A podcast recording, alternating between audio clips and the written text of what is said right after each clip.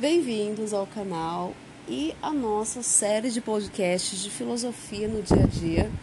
Meu nome é Michelle Lobo, eu sou atriz, entre outras coisas más, e eu tô aqui com Marcelo Pettini, que é professor, educador físico e filósofo nas horas vagas. Dá um oi pra galera. Olá pessoal e para qualquer pessoa que esteja ouvindo esse podcast. E a gente decidiu fazer essa websérie, é websérie, né? Pô, web podcast, sem grandes pretensões, mas para falar de filosofia de um jeito simples, de um jeito é, descontraído. descontraído, prático no dia a dia, porque às vezes você tem essa ideia de que filosofia, essa coisa aí de Aristóteles e Sócrates da época da carrocinha, e não é bem isso. É também.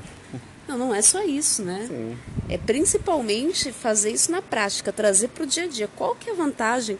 Qual que é o sentido de você colocar a filosofia no seu dia a dia? É para responder já ou você está introduzindo? Pode responder. A filosofia ela serve como uma base para o seu próprio pensamento. Para quando acontece alguma coisa, quando você passa por alguma coisa, a filosofia ela vai te ajudar a pensar, parar, pensar e desenvolver uma ideia que vai te ajudar a resolver um problema ou a lidar com uma situação. É aí que a filosofia entra no nosso dia a dia. Então, por exemplo, uma situação muito recorrente assim, as pessoas estão ali numa roda de conversa, é, trocando ideia, e alguém pede uma opinião sobre alguma coisa. E esse negócio de opinião, as pessoas não entendem muito bem por onde que você vai é, nortear uma conversa, como é que você vai colocar a sua opinião, você vai embasar em quê? Então, por exemplo, uma pessoa fala assim, qual que é a sua opinião sobre a vacina do coronavírus? Aí, como é que você pode pegar a filosofia e colocar ela no seu pensamento para você é, expressar uma opinião inteligente? Aí entra a parte do pensamento crítico. Quando é um assunto que você sabe, dependendo do grupo que você tá, do ambiente que você convive, um assunto que pode ser considerado polêmico, você vai analisar o assunto e já vai fazer uma associação. O que, que você pode falar para contribuir? O que, que você, no que você quer contribuir? Você quer trazer um debate para o assunto? Quer que as pessoas concordem com você? Você quer falar algo para agradar as pessoas ou você quer realmente criticar? Porque você tem a sua opinião, baseado naquilo que você acredita, no que você viveu, no que você estudou e tal. E dependendo do grupo que você tá, a opinião diverge. Aí você pode ter o pensamento crítico de não, eu vou me segurar, não vou falar tudo que eu penso para poder fazer o ambiente ficar mais agradável. Ou você pode despejar e trazer tudo para um debate, quem conseguir debater debate, ou briga, ou toma uma facada, que pode acontecer, um tiro. Quando o assunto é polêmico é isso, a gente passa por um tipo de filtro que é o que o ser humano faz. Ele gosta de filtrar tudo que ele pensa para poder ser o mais agradável possível. Que a relação humana é isso. É, aí traduzindo aqui no, na linguagem de nós leigos, o que, o que você tem que pensar, tipo assim, você vai querer discutir com o seu tio bêbado sobre isso, aonde o argumento não vai convencer ele, porque tem muito a ver também sobre o que a pessoa quer com aquilo que ela está dizendo. Eu sempre falo muito isso.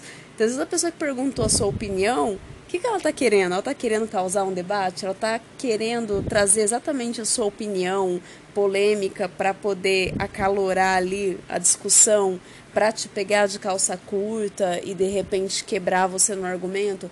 É só um comentário aleatório porque está sem assunto? Tem tantas coisas dentro de uma conversa para a gente levar em consideração e, e aí entra né, toda essa análise que a gente tem que fazer, o que, que você vai priorizar.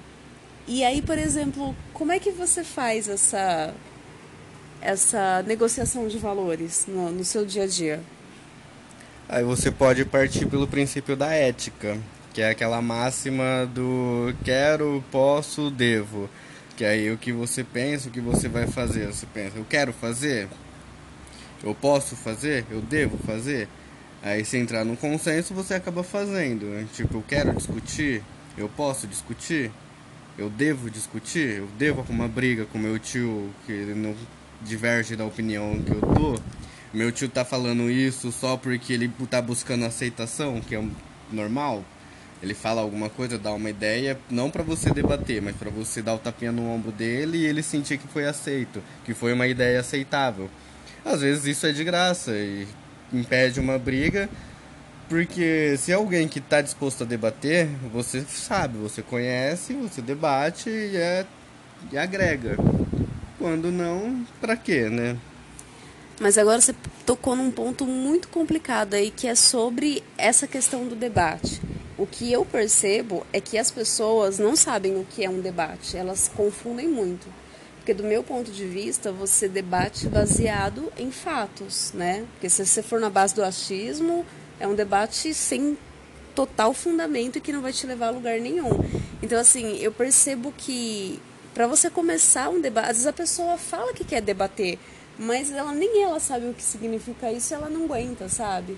É, seria o certo, antes de começar qualquer discussão, deixar claro para todo mundo as regras do jogo? Tipo, não, você vai querer começar um debate? Então, vamos definir aqui as regras para que, tipo, isso isso tenha um norte, para que isso chegue em algum lugar? Você acha que é válido isso ou você acaba se passando por intelectual fajuto? As regras do jogo é sempre ideal cada um conhecer, todo mundo conhecer. E quem coloca as regras do jogo é a filosofia através do pensamento crítico.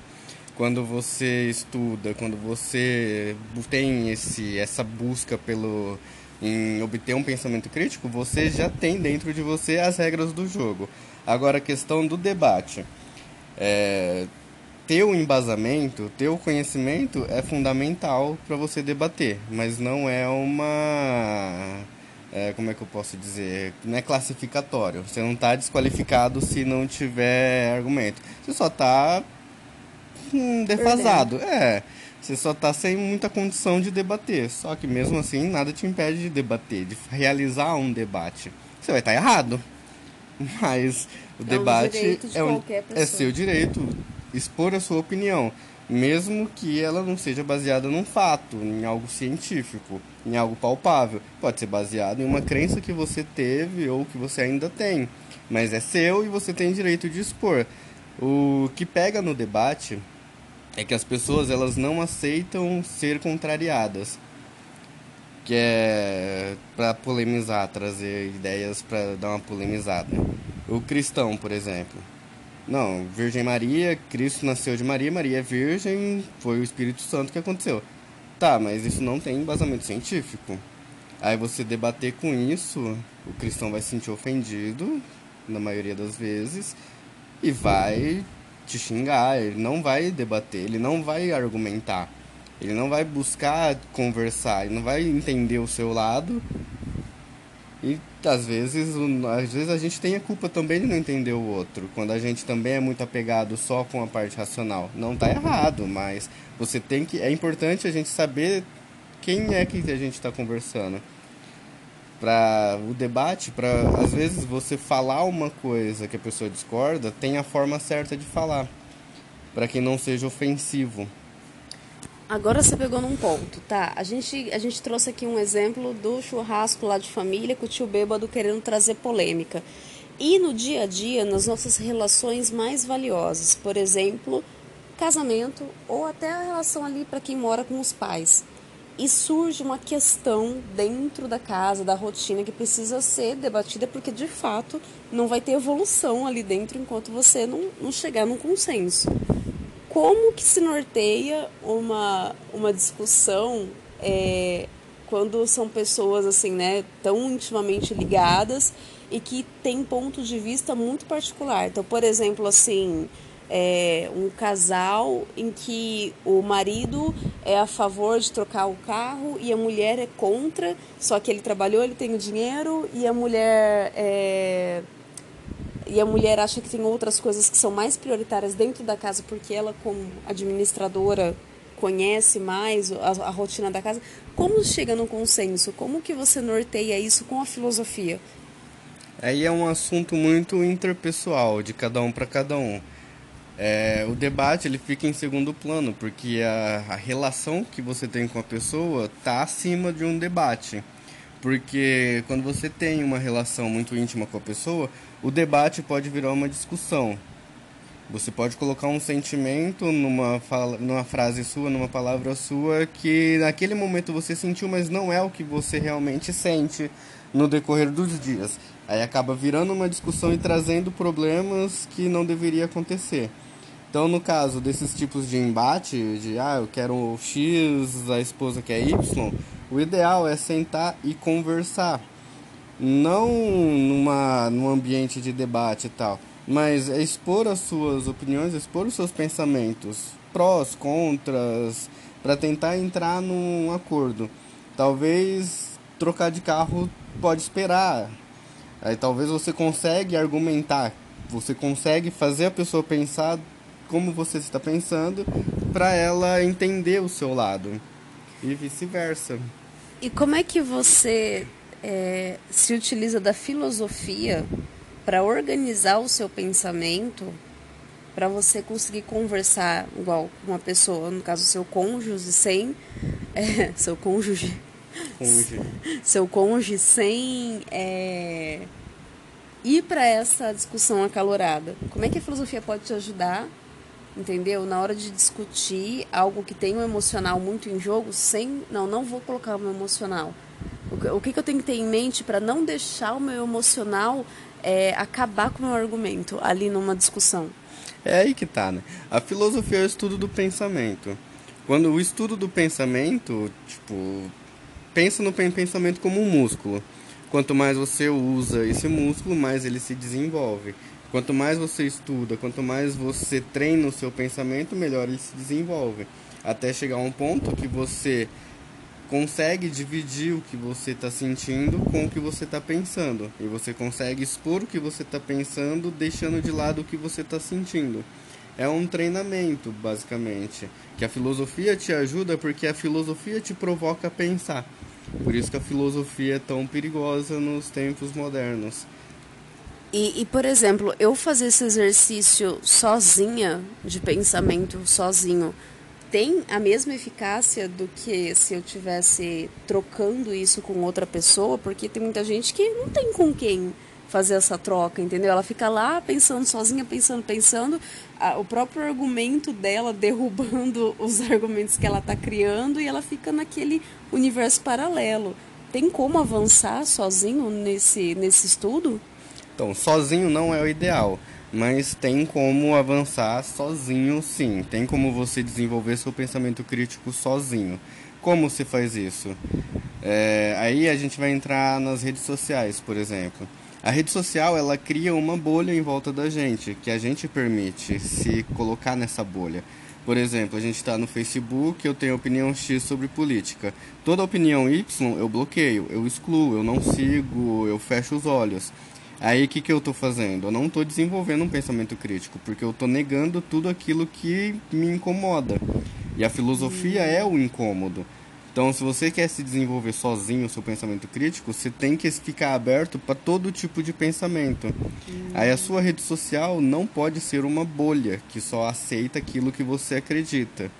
A sua rede social ela tem que estar aberta para todo tipo de pensamento, para quando chegar alguma coisa que você discorda, você pensar naquilo.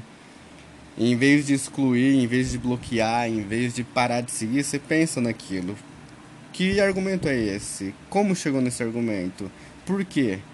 Aí você responde, responde aquilo que te incomoda.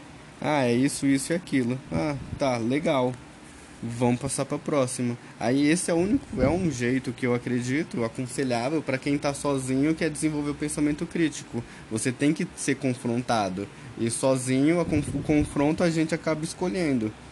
Então tem que ser algo que incomode. Eu tenho um exemplo maravilhoso para dar sobre isso, né? Depois que a gente começou que eu e o Marcelo começamos a conversar sobre a filosofia e essa questão da análise, eu comecei a ficar mais aberta para assuntos que não me agradavam e tentar entender o porquê. E tinha uma coisa que me desagradava assim ao máximo, que era o funk. Eu detestava funk. Eu escutava aquele batidão, eu já ficava maluca. Eu falava assim, gente, é de muito mau gosto. Eu não entendo como é que uma pessoa pode fazer lá três batidas e fazer sucesso. Ai, aquele monte de mulher rebolando de roupa curta, que coisa horrível. E nossa, essas músicas, essas letras besta, e, tipo, isso é tão anticultural. Chico Buarque, por favor, me salva eu tinha essa bolha, né? Eu como atriz e essa coisa muito intelectual e cult que a, a, nossa área acaba provocando na gente, né? Nossa, os nossos grandes nomes, Maria Bethânia, né? E aí você fica naquela neura de grandes nomes, grandes intérpretes da música brasileira e eu menosprezava muito o movimento do funk. Até que um dia eu falei assim, cara, eu preciso é, entender qual é que é desse negócio, porque, gente, não faz sentido. E aí eu baixei minha guarda e comecei a estudar o movimento do funk, que na verdade ele veio também de um, de um, de um outro movimento que eu tinha em relação à periferia, é, que não era a minha realidade, né? E aí eu comecei a observar questões de racismo, é, que muitas coisas que a gente torce o, o nariz, na verdade, é um preconceito que a sociedade inseriu na gente, né? Então eu já estava nessa pegada de, de assim, tudo que eu estava torcendo o nariz, eu começava a criticar mesmo em mim. Por que, que eu tô torcendo o nariz? O que, que tem de errado ali que está me incomodando tanto? Então aí quando eu percebi que eu tinha esse preconceito com o funk, eu falei, vou entender. E comecei a estudar é, os músicos, eu comecei a estudar o movimento. E assim, gente, eu não sei você, mas para mim não é tão eficiente ficar só na cabeça. Eu tenho que ir pro corpo também. Eu acho que eu tenho um pouco essa coisa do do, do ator é que tem que sentir as coisas na pele. E eu falei, mano, Primeira coisa, eu odeio funk também porque eu não sei dançar essa porra, né? Eu não consigo mexer, negócio esquisito. Eu falei, ah, é por diversão. Conforme eu fui estudando e fui vendo o ritmo, eu falei, ah, eu vou tentar pelo menos mexer. E aí a chave virou. parece bobo. Gente, parece muito bobo, mas é sério. É, e aí eu comecei a, a, dançar, e aí eu comecei a me divertir, e eu comecei a ver que assim, eu estava problematizando uma coisa que é muito mais simples do que o peso que eu dava. Eu, gente, é só legal, é só engraçado, é só isso, é só gostoso, sabe? Tipo, dançar, e tipo, não tem nada de, de sexual e de, e de, ai, pecaminoso, sei lá, coisas que eu colocava na minha cabeça. E eu comecei a ver que, tipo, meu, eu passei anos da minha vida julgando, condenando as pessoas que curtiam, sendo que eu nunca tinha experienciado e nunca tinha dado a chance de analisar aquilo. E aí eu me pergunto quantas outras coisas eu faço exatamente isso por preconceitos, né? E eu só tive toda essa brisa porque eu falei assim, não, vou analisar isso, Saiu vou da sua bolha. sair da minha bolha. E foi um movimento que eu fiz sozinha, né? E, e tem muitas outras coisas nesse sentido que dá pra ver. E isso é outra coisa também do Facebook. Quando eu vejo lá é, um comentário que eu não gosto. Ai, gente, desculpa, as crianças invadiram a área aqui. Essa é a vida de um casal com dois filhos, lidem com isso. É, então foi isso, sabe? Ter, bateu essa, essa brisa e, tipo, e dar assim para você fazer suas análises sozinho, né? E tem muita coisa que a filosofia que ajuda no nosso dia a dia é a analisar aquilo que aquele pensamento que foi colocado na gente, que não é nosso. Igual no caso da Mi, a versão dela ao funk. Isso foi uma coisa colocada nela, não foi um pensamento que ela desenvolveu. Foi um pensamento adquirido. E é importante a gente ter essa noção que existem em nossa mente pensamentos que foram adquiridos, que foram colocados.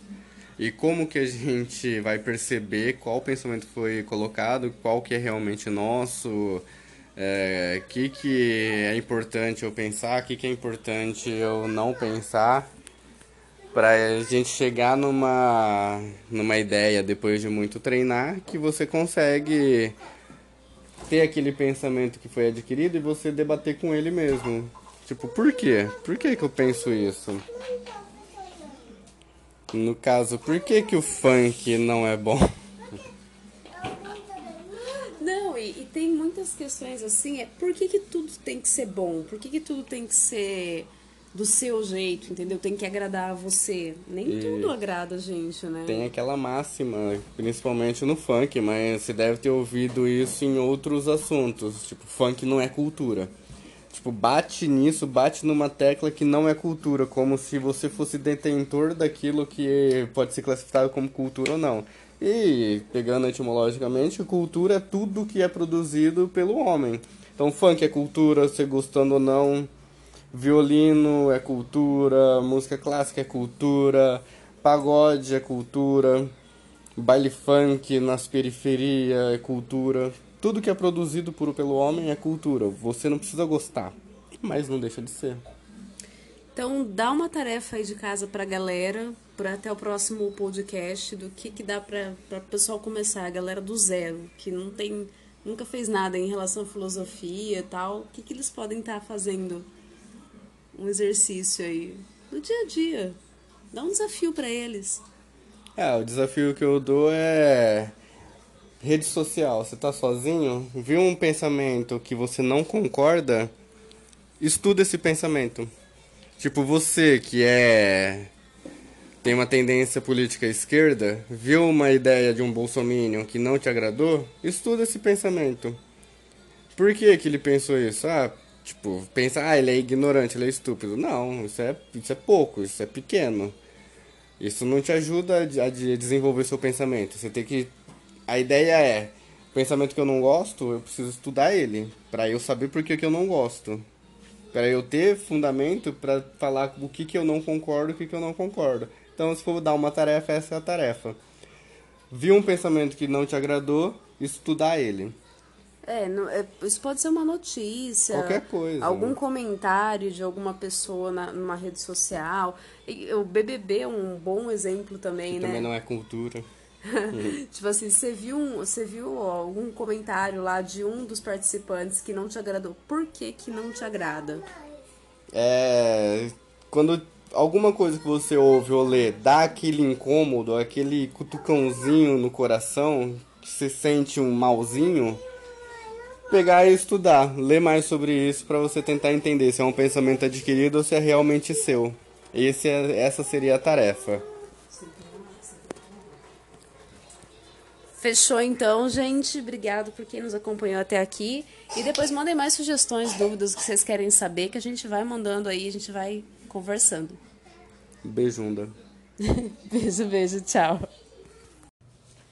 Bem-vindo, pensadores de plantão, para mais um episódio dessa saga fenomenal que é essa busca eterna e incansável pelas respostas mais profundas do ser humano de uma forma simples e ao alcance de todas as pessoas. Bem-vindo ao Filosofar de hoje. Estamos aqui no nosso sofá confortavelmente. Espero que você também esteja num local em segurança. E hoje o tema é Filosofia na escola, ou a falta da filosofia na escola, ou a criação de uma criança com filosofia. Onde está?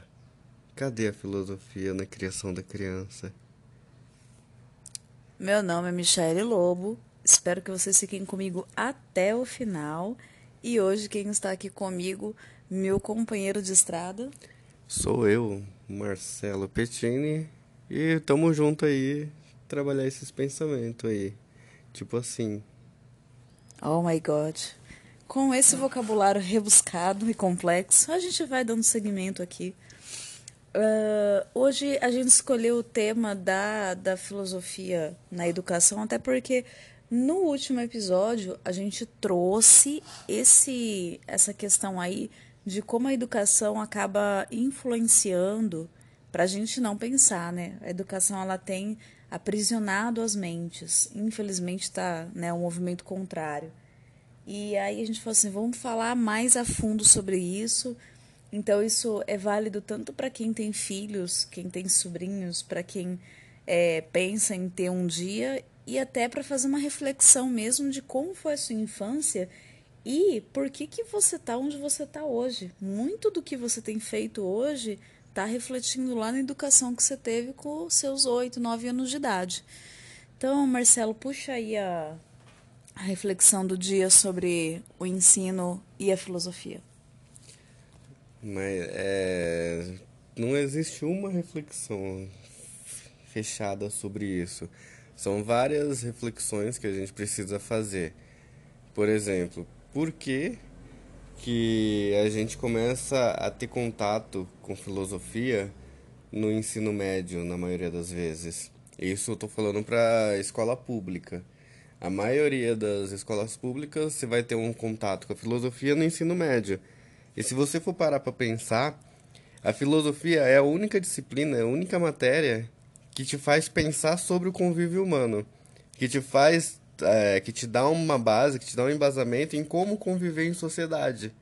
Aí você, depois que já teve uma base, é, toda uma base, nossa, você que já teve uma base construída durante toda a sua infância, durante é, todo o ensino fundamental, aí depois de todo, todo esse conhecimento, toda essa formação que você já recebeu, aí vem falar de convívio.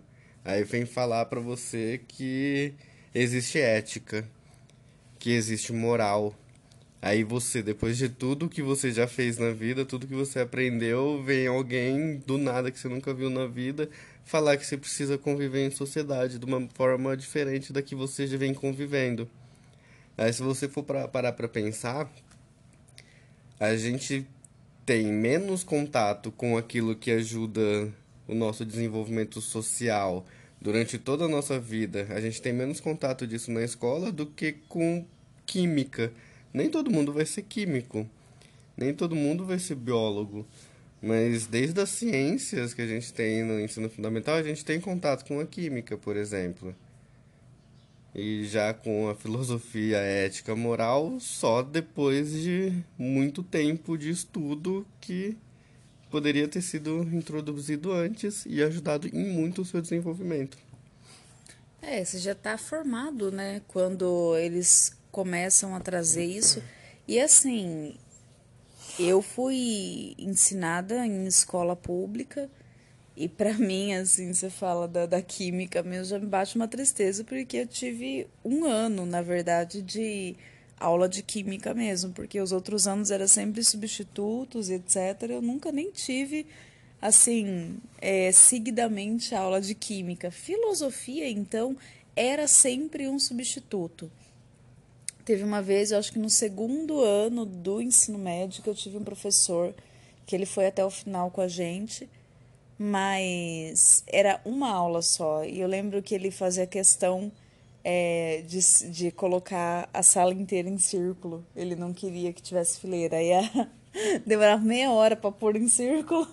Aí ele conseguia bater um papo ali de 15, 20 minutos. Depois a gente tinha que organizar de novo a sala. Mas era uma aula que todo mundo gostava, né? Porque adolescente está naquele furor, assim, de querer indagar as coisas e ele dava essa liberdade pra gente. Mas a questão é, por que não se fazer isso desde pequeno, né? Desde do, da, da idade? Porque a partir do momento que a criança tem essa liberdade, ela já vai ser um humano mais inteligente a gente tem uma ideia, eu acho que no fundo rola um medo de você dar muito poder para a criança, né? Nossa, se a criança começar a questionar, eu perco minha autoridade. Você acha que não tem um pouco disso? Tem um pouco disso e também um pouco do, da sociedade que a gente vive. A gente não vive numa sociedade que prepara criança ou adolescente para viver da melhor maneira possível, para ele experi experienciar o que ele tem de melhor. Não, a gente vive numa sociedade que vai formar a criança, vai formar o adolescente para ele chegar na vida adulta para o mercado de trabalho. E no mercado de trabalho, geralmente, é, é linha de produção. Então, o pensar, questionar, não é importante nesse aspecto mercadológico que a gente for pensar. Então, as crianças isso a gente, lembrando, a gente está falando mais do ensino público. A gente é formado para o mercado de trabalho. Isso é errado? Sim. é errado. Porque nós não somos máquinas, nós não somos uma peça de um sistema que precisa responder do jeito que o sistema quer que responda. É muito triste você limitar o ser humano, limitar um ser humano que seja para uma existência né, dessa, nesse tipo, nesse contexto. Então, que que, qual que é a ideia? Qual que é o medo que a filosofia traz? Por que gera tanta, tanto receio? Porque até hoje, dependendo do grupo que você falar sobre filosofia, a pessoa vai virar a cara e falar que é doutrinação. Sendo que é completamente o contrário. A gente, sem a filosofia, já está sendo doutrinado. A filosofia ajuda a quebrar certas doutrinas, porque a filosofia te obriga a pensar fora do mundo que você vive. E a pensar por si só, né? E a pensar por si só. Então aí, eu, aí é essa questão. Quão perigoso pode ser a filosofia? Quão perigoso pode ser alguém que questiona, alguém que tem pensamento crítico? O sistema não quer o sistema que a gente vive não precisa disso. Então, nossa educação não vai formar esse tipo de gente. Se a gente for pensar no mundo como ele é, tudo evoluiu. Tudo, desde o carro, do sistema elétrico, tudo. Indústria. Encanamento, indústria, tecnologia, tudo evoluiu. Uma coisa principal que faz parte de 30, 40% da nossa vida, nunca evoluiu, que é a escola. O sistema educacional não evolui. É sempre se pegar, se tirar uma foto hoje de uma sala de aula, hoje, por causa da pandemia, fica um pouco mais difícil, mas se a gente lembrar antes da pandemia, tirar uma foto de como era a sala de aula em 2019 e pegar uma foto de como era a sala de aula em 1915, 1930, é basicamente muda a vestimenta, mas é igual. Fileirinha, professor Fileirinha, todo mundo quieto, sentado, não não expressa, uh, o sistema educacional não deixa você expressar sua individualidade porque você faz parte de um coletivo que está subalterno ao professor. E você tem que abaixar a cabeça pro professor, senão, meu Deus, é. Você não vê como um mestre que você tá buscando aprender, você vê como uma autoridade que você tem que respeitar, né? Sim, e isso no Brasil vem muito por causa da época da, do regime militar. Que as escolas militarizadas fez muito isso. Que os professores podiam bater nos alunos. É, é um assunto muito complexo, assim.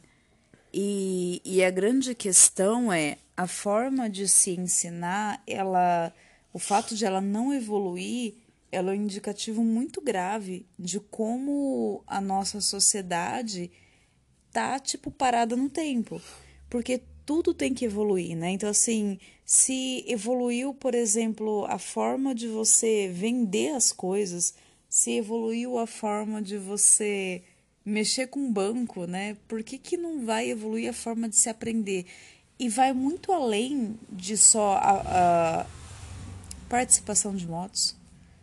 É, vai muito além da, da forma do tipo, ah, carteiras em fileira e o professor lá na frente. Isso é um indicativo gravíssimo do quanto a coisa não mudou, mas mesmo agora na pandemia, com a aula online, sem você estar indo para a escola, é o mesmo sistema, entendeu? São crianças que têm que obrigatoriamente sentar na frente do computador, fazer as tarefas que foram passadas, é, na hora que está a sala online lá, ficar todo mundo em silêncio ouvindo o professor. Então, assim, não muda. Mesmo indo para um recurso tecnológico, você está no mesmo molde. Por quê? Porque tem um, um sistema assim que tá muito enraizado e parece que não quebra, né? Tipo assim, não, tem que ser assim, tá engessado desse jeito e acabou. E inclusive tem o André Diamond, que eu, que eu sigo ele, tá? Eu gosto, e ele passou um negócio que ele falou assim, gente, como? Como a gente vai conseguir mudar alguma coisa? Que se você propor hoje na é, para o Ministério da Educação para mudar alguma coisa na grade, para isso ser analisado, para isso ser julgado, para isso mudar de forma definitiva na, na grade curricular nacional, vai quatro anos. Então, tipo assim, se hoje se descobrir alguma coisa, nossa, tal matéria precisa entrar ou tal matéria precisa sair, até isso ser discutido e decidido, já se passaram quatro, cinco anos. Então, assim, nunca consegue é, ficar atualizado, porque a burocracia é tão gigante que você nunca consegue é, é, ficar no, no, no, tempo atual. Parece que você sempre está, tipo, 10 anos atrás. É muito bizarro. Sim, e partindo desse, dessa ideia, é, lembrando, o Brasil ele tem uma consciência muito imediatista. Então, se a gente for numa hipótese de que existe um ministério, um ministro, existe todo um poder governamental, toda uma parte política que desejaria mudar o, o panorama da educação, quando ele descobrir que para dar certo vai demorar 4, 5 anos, ele já não vai dar entrada, porque não vai ser no mandato dele. Uhum. Aí Tipo, tem muitos, muitos projetos que são importantíssimos que não vão para frente porque quem assina fala não. Não vai sendo comigo, aí eu vou fazer isso, aí o próximo pega e dá entrada, aí começa a iniciar no dele, quem vai lembrar dele. Mas é, aí é, isso é uma, um problema que a gente tem no nosso Brasil, que é bem complicado, é um assunto para um outro podcast. Desculpa, você vai falar? Não, pode. Não, é, e aí o que, que acontece? Aí começa a dar uma, uma sensação de desespero. E aí a gente volta aqui e vamos organizar esse pensamento. Hoje, nós, como indivíduos, não temos a menor condição de mudar o sistema nacional. Como indivíduo, não existe nada que a gente possa fazer que realmente vá transformar a educação como um todo ou que vá transformar a sociedade brasileira, etc, etc. Participação especial de um templo, sei lá, um templo 1980. É... E a gente não tem como fazer isso, mas o que nós podemos fazer hoje é transformar a nossa postura como indivíduos. Porque se eu não posso fazer a diferença para o Brasil todo, que eu faça diferença dentro da minha casa, que eu faça diferença dentro do lugar onde eu trabalho, dentro do, do meu ciclo de amizade, com a postura que eu tenho. E aí é essa minha postura que vai começar a instigar as pessoas ao meu redor a mudarem também, né?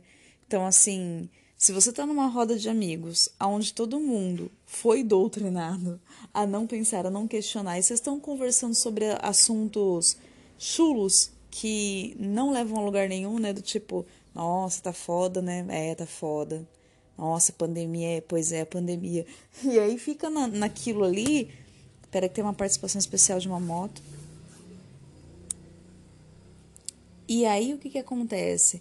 Vocês vão ficar nesse nesse nessa conversa que não vai levar a lugar nenhum e a partir do momento que você começa a, a, a, pensar e começa a sair fora da casinha, querer questionar mais as coisas, e aí você traz essas discussões para uma roda, aí a conversa começa a tomar outras proporções. É, tá foda, né? Pô, pandemia tá foda. Mas por que que tá foda? O que que tá pegando de verdade? Não, porque economia, não sei o que tem, não, porque o cenário mundial. E aí vocês começam a questionar e começam a descobrir respostas e aí você vai expandindo a sua consciência, né? E eu acho que é isso que é o mais importante.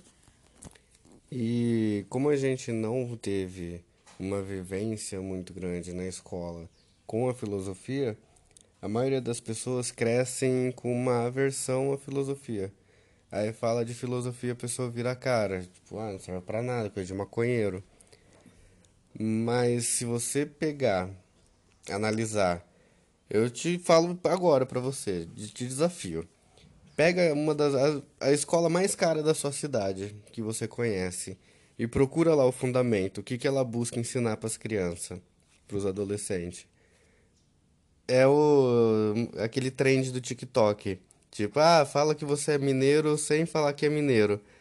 Tipo, é o que essas escolas falam. Fala que você é uma escola cara, sem falar que você é uma escola cara. Não, fala que você é uma escola que preza pela filosofia, sem falar que você faz filosofia. É o que essas escolas fazem. Todas elas vão pregar o pensamento crítico, vão, pe vão pegar a vivência no coletivo, numa sociedade, a de se desenvolver para e pela sociedade. Então é isso. E, tipo... por, que, e, e, por que, que elas não, não colocam lá, tipo, o nosso principal foco é desenvolver a, a disciplina da filosofia? Por que, que eles não usam o termo? Exatamente por causa da aversão que tem a filosofia. Que dependendo da pessoa, ah, a filosofia é uma vai, é doutrinação esquerdista. Então, tipo, é um jeito que eles encontraram de fazer o que eles acreditam sem colocar o que realmente é. Porque quem tá, o, o seu interlocutor, eles conhecem. E sabe que se colocar lá que é uma escola pautada em filosofia, os pais não vão colocar. Pô, eu quero que meu filho aprenda matemática, não quero que ele aprenda filosofia. Aí a preocupação do pai é que o filho saiba resolver uma equação de segundo grau, mas que seja um chulo em sociedade. É, é essa a ideia do pai moderno que quer que o filho entre em faculdade. E isso é uma questão muito complicada, porque a gente, a maioria das pessoas ficam muito, o sistema faz as pessoas ficarem muito voltadas no resultado e não no seu caminho. Se você pegar uma escola top, ela vai ter prova, ainda vai ter prova, ainda vai ter um meio de mostrar quem é melhor, quem é pior, vai ter uma classificação só que se a criança ou adolescente fizer alguma coisa que burle a regra, uma cola, alguma coisa assim, ele não for pego, ele vai ser o primeiro, independente dele ter aprendido ou não, porque lá vai estar o resultado. E a gente tem que olhar para o desenvolvimento, não para o resultado. O desenvolvimento é mais importante do que o resultado. A forma como você aprende e o que você aprende, o que você tem aprendido. Porque a gente tem muita gente que tem dificuldade, aprende, sabe do que está acontecendo, sabe o conteúdo, mas numa prova não consegue raciocinar do jeito que querem que raciocine na prova. É querer competir o macaco e o peixe em como escalar uma árvore. Uhum. É essa a ideia do sistema educacional hoje em dia. É, e, e também, o que, que acontece? Também fica uma reflexão da, da seguinte maneira: o ser humano é, ele tem uma, uma ideia de, de espaço-tempo muito limitada. A gente acredita realmente que o mundo vai ser sempre da forma como a gente conhece. Então, quando você tem o seu filho, você acredita que daqui 30 anos vai existir a sociedade exatamente do jeito que ela existe hoje. Então, o seu filho precisa ter uma boa educação, porque ele precisa fazer uma faculdade, porque ele precisa ser um médico, porque ele precisa ser um advogado. Mas, e se acontece algo, e hoje a gente tem vivido muito esse cenário do quanto o mundo pode se transformar de forma radical, e se acontece algo que transforma a sociedade de uma forma tão violenta a ponto de não existir mais profissões, a ponto de não existir mais uma faculdade? E aí, você passou uma vida inteira preparando o seu filho para ser algo que não vai existir. E aí? Porque o que vai existir sempre é o ser humano. E você não está focado em desenvolver o ser humano. Você está focado em desenvolver uma profissão, em que seu filho tenha bons resultados, que ele seja um bom profissional, que ele seja um bom pai, que ele seja um bom. Coisas assim que não, não tá no nosso controle, né? E o principal, que é o óbvio, que não importa com quantos anos a gente vai morrer, a gente vai morrer humano, a gente não está focado em desenvolver. Então é, é muito louco, assim, essa sensação, essa segurança que a gente tem, que não sei de onde a gente tira, né?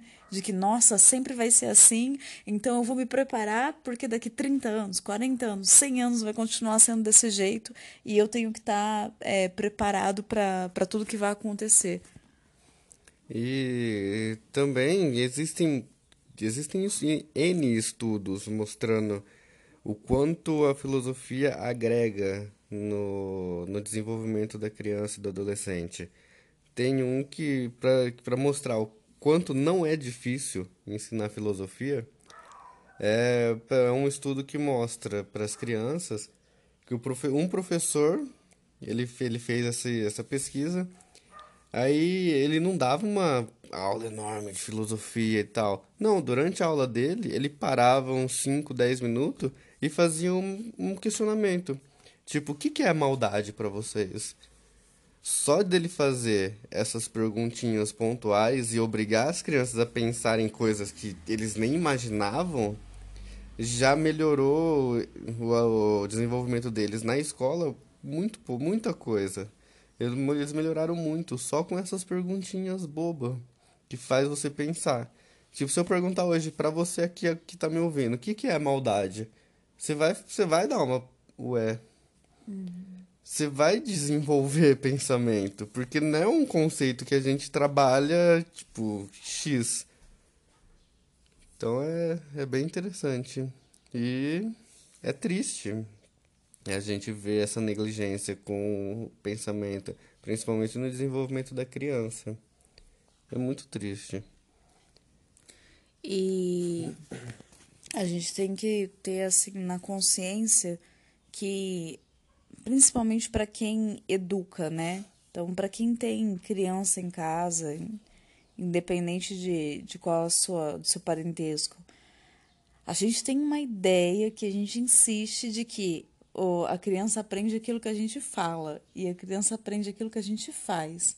Não adianta, a educação ela é por exemplo, não tem outro caminho, entende? É, se você lembrar de como foi a sua infância, isso sim, a mais terra infância. Você não aprendeu a andar porque o seu pai sentou na sua frente e te explicou os conceitos da física e te explicou sobre biologia humana e, e pegou um esqueletinho e mostrou como é que dobra ele. Você aprendeu a andar observando as outras pessoas andarem. Você aprendeu a falar ouvindo as pessoas falarem. Você aprendeu a brincar brincando. Você, você não pega uma criança de dois anos, senta com ela e fala assim: hoje eu vou explicar as regras básicas, os fundamentos básicos do esconde-esconde. Não existe isso, né? Você aprende fazendo, você aprende observando. E, e aí a gente tem essa ideia de que não, se eu sentar e conversar muito e falar muito, a criança vai entender. Eles não vão, eles vão repetir. Quer dizer, vai, mas assim, o aprendizado verdadeiro, concreto, ele acontece na prática. Então, assim, eles vão aprender com você, com o que você está fazendo. Então, assim, se você quer ter um, um, filho inteligente, bem desenvolvido, fora da casinha, etc, etc, você tem que ser essa pessoa. Ah, eu tenho um sobrinho, eu tenho um, um neto. Você tem que ser essa pessoa. Não adianta. Então, assim, a gente tem que sempre buscar o nosso desenvolvimento se a gente quiser que isso reflita é, nas crianças, né? E aí isso fica, fica um outro questionamento, assim, que eu gostaria muito de fazer, que as pessoas usam com muita frequência. Ai, odeio criança, gosto só das minhas crianças das dos outros não. Ai, porque tal criança é muito chata. Nossa, que criança chata, que não sei que tem. As pessoas olham ah, para criança, para quem às vezes até para quem tem também, olha para a criança como se ela fosse um ser que obrigatoriamente ela tem que agradar o adulto, entendeu? Um adulto pequeno. Um adulto pequeno. Ela tem, ela tem que é, ter alguma função para você. E assim a gente esquece completamente que é um indivíduo, só que menor, que está se desenvolvendo. Então ele não tem obrigação nenhuma em ser agradável com você, ele não tem obrigação nenhuma em ser legal com você. E quando você fala que, tipo assim, eu não gosto de criança, ou eu não gosto da criança dos outros, você tá, tá excluindo uma parte muito importante da sociedade é, é uma fobia muito muito feia, né? Porque ele é um indivíduo e você tem que aprender a conviver com ele. Porque é a mesma coisa que você chegar e falar assim, ah, não gosto de velho, não gosto de pessoas ruivas, não gosto de albinos, entende? É, né, é, é um, uma fobia muito feia, assim, não tem dessa. A gente tem que olhar para eles como indivíduos que, meu, Ele vai viver a vida dele do jeito que ele quiser. Ah, é porque ele é sem educação. Tem mil pessoas sem educação na, na sociedade. E ninguém é obrigado a ser agradável com a gente. E com a criança, a cobrança é muito maior, né? De que, nossa, ela precisa ser assim, ela tem que ser assado. E, meu, ele está em desenvolvimento. Se alguém tem que mudar, se alguém tem que ter uma transformação, é um adulto que tem consciência, não uma criança de dois, três anos, né? Sim. E quer ver como o mundo é maluco? Numa entrevista de emprego, o que, que mais é exigido do candidato? Experiência. Além da experiência. é, proatividade. Proatividade, pensar fora da caixa. Isso.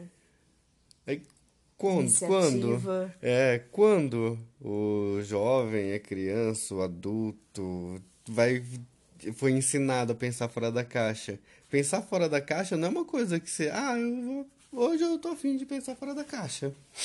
Nunca fiz na vida, mas vou fazer hoje. Não, é um processo de aprendizado que leva tempo para você conseguir pensar fora da caixa. E o que, que é pensar fora da caixa? É usar seu pensamento crítico para resolver uma solução de uma forma diferente de você não ficar fechado só naquilo que é, para você colocar algo além. E sabe quem faz isso? É criança. Por isso que a gente, por isso que as pessoas não gostam de criança. A criança tem uma liberdade de se expressar que a gente inibe.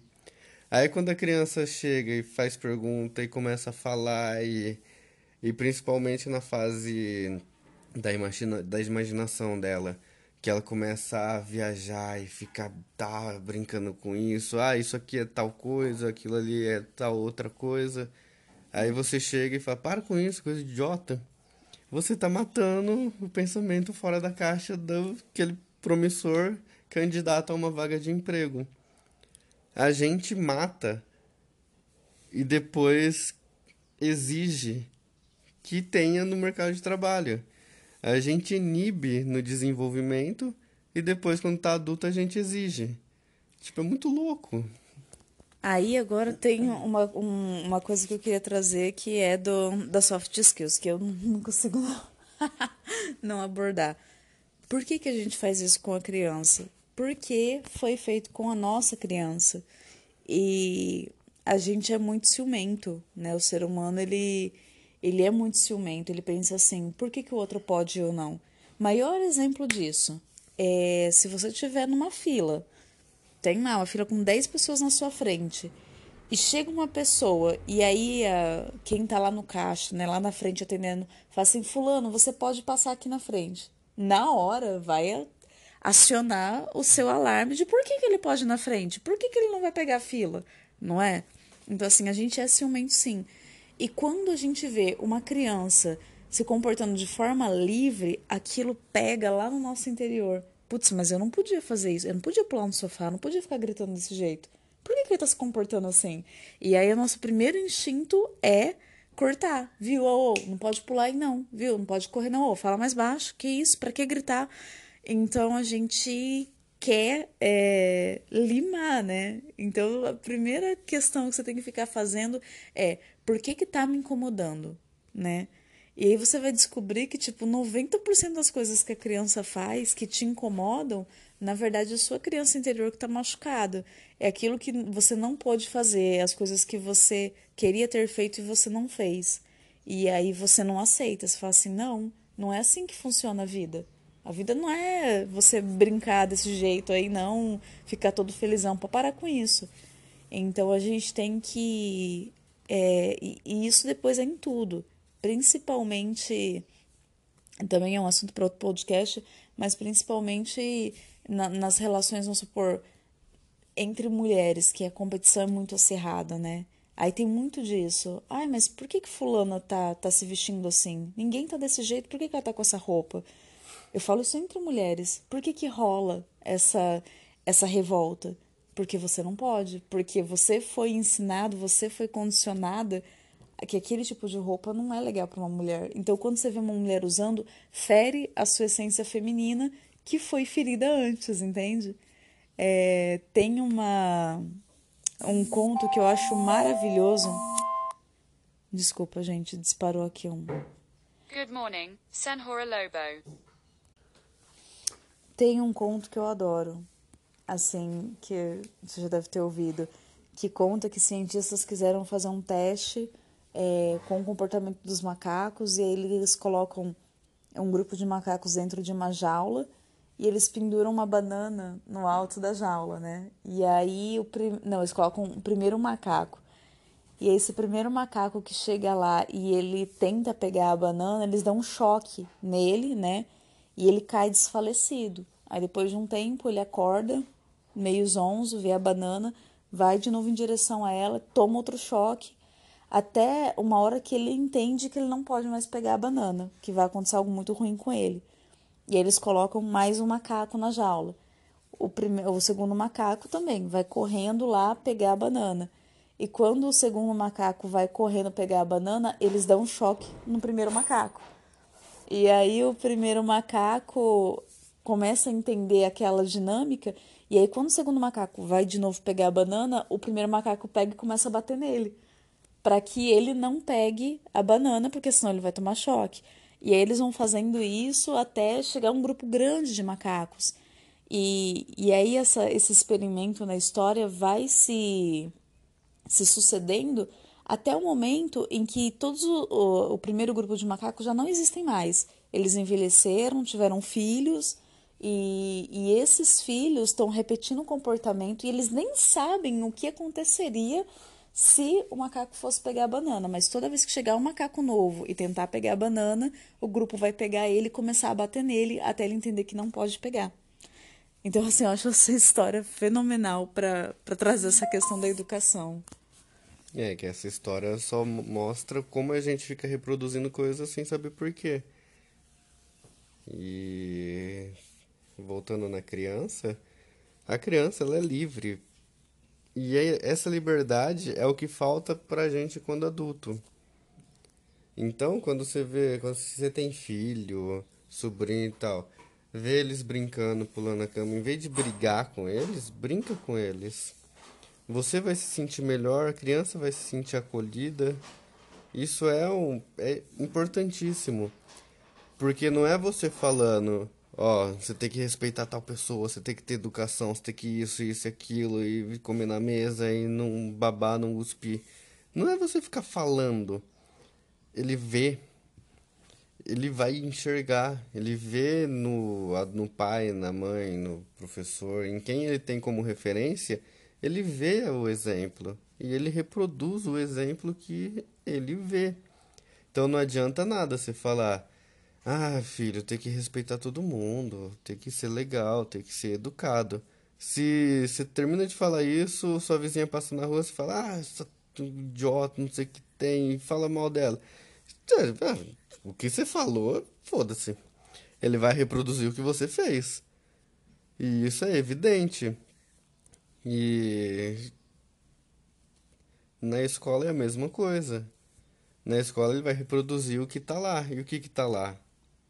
N situações. Só que na escola tem um agravante ainda, que tem N situações, várias pessoas diferentes, um convívio heterogêneo enorme. Só que tem que ser todo mundo tratado igual. E isso em nenhum lugar dá certo. Ah, você tentar extirpar a individualidade de alguém é você extirpar a pessoa inteira.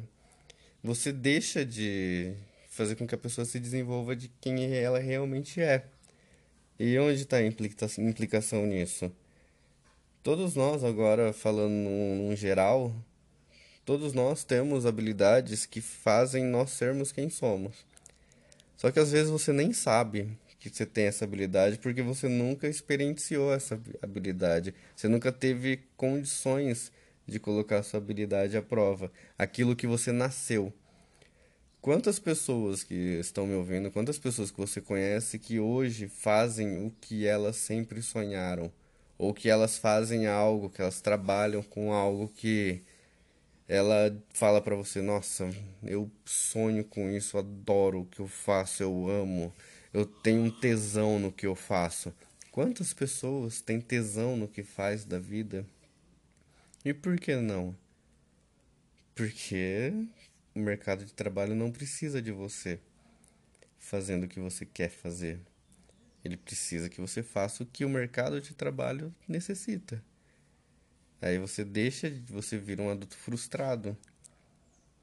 Esse é o futuro de 80% das pessoas, virar um adulto frustrado, que trabalha com algo que talvez não goste tanto, mas tem que trabalhar.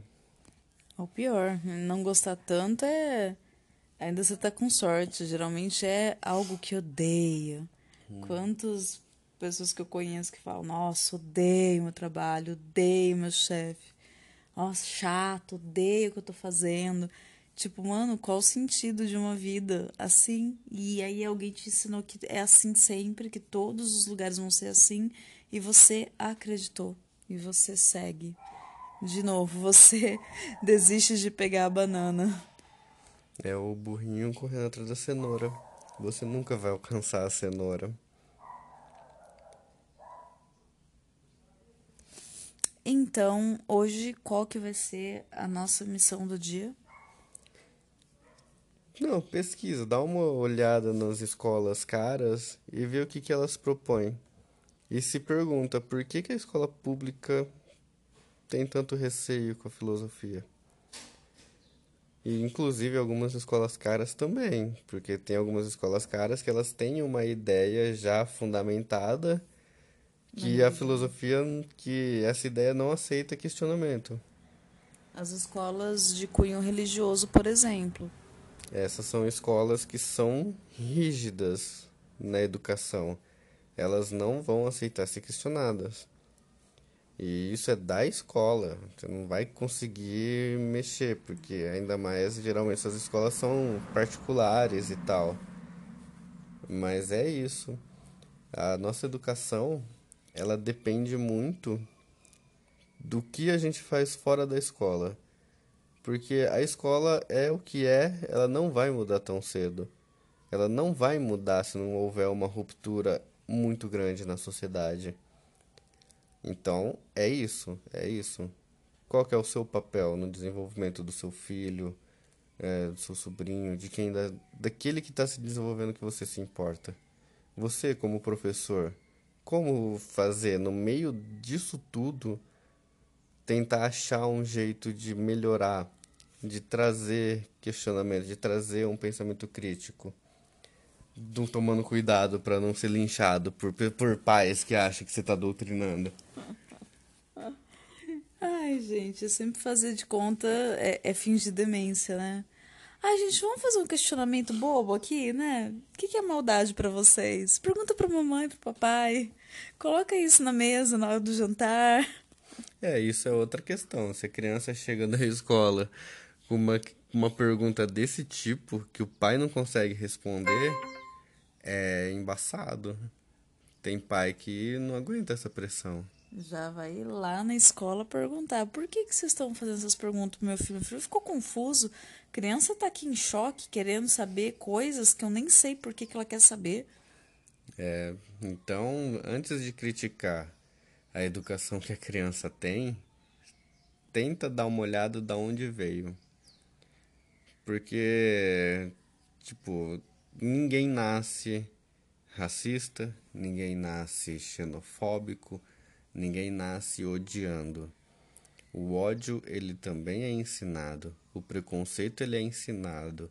O, a aversão é ensinada. Os medos, a maioria são ensinados. Então, é um ser humano que ele aprendeu com você e você está ensinando. Se seu filho é mal educado, você ensinou. Não tem, não tem para onde correr. É aceitar, é entender o seu papel, colocar, se colocar no seu papel e ver o que você pode melhorar. Isso é para educação geral. Porque, queira ou não, a educação é o principal fator para a gente ter uma vida melhor. Isso geral. As pessoas falam de economia, fala de segurança, fala disso, disso, daquilo. Mas a educação é a principal. Com a educação, com uma educação decente, você vai ter saúde, você vai ter segurança, você vai ter é, dinheiro, vai melhorar a economia. Então a educação é a base, não tem para onde correr. A educação é a base, é o fundamento. Todas as outras coisas são reflexo da nossa educação. Se falta segurança é porque falta educação. Se falta saúde é porque falta educação. Se falta dinheiro, se tem crise econômica é porque falta educação. que faltou lá atrás. É, é simples. Pega os países que têm os melhores índices de segurança, educação, de segurança, saúde e tal, e vê o nível educacional deles, o quanto eles se esforçam para ter uma educação decente, e o quanto aqui no Brasil é cada vez deixado mais de lado a educação. Mas também é o assunto para outros podcasts. Gente, foi um prazer para quem nos acompanhou até aqui. Quero agradecer. É, tragam seus questionamentos também, sugestões. Vamos trocar aí, vamos criar uma comunidade em torno da arte de pensar. E a gente se vê no próximo podcast. Então é isso aí, galera. Espero que tenham gostado. E já dizia Platão: uma vida não questionada não merece ser vivida. Vixe, dorme com essa, fião. gente, beijo, beijo, tchau. Tchau, tchau, galera. Beijunda.